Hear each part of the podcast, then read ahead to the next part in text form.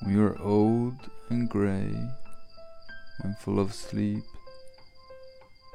and nodding by the fire, take down this book and slowly read and dream of the soft look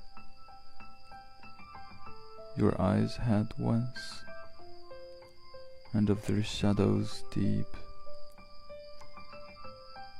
How many loved your moments of glad grace and loved your beauty with love, false or true? But one man loved the pilgrim soul in you and loved the sorrows of your changing face and bending down beside the glowing bars murmur a little sadly how love fled and paced upon the mountains overhead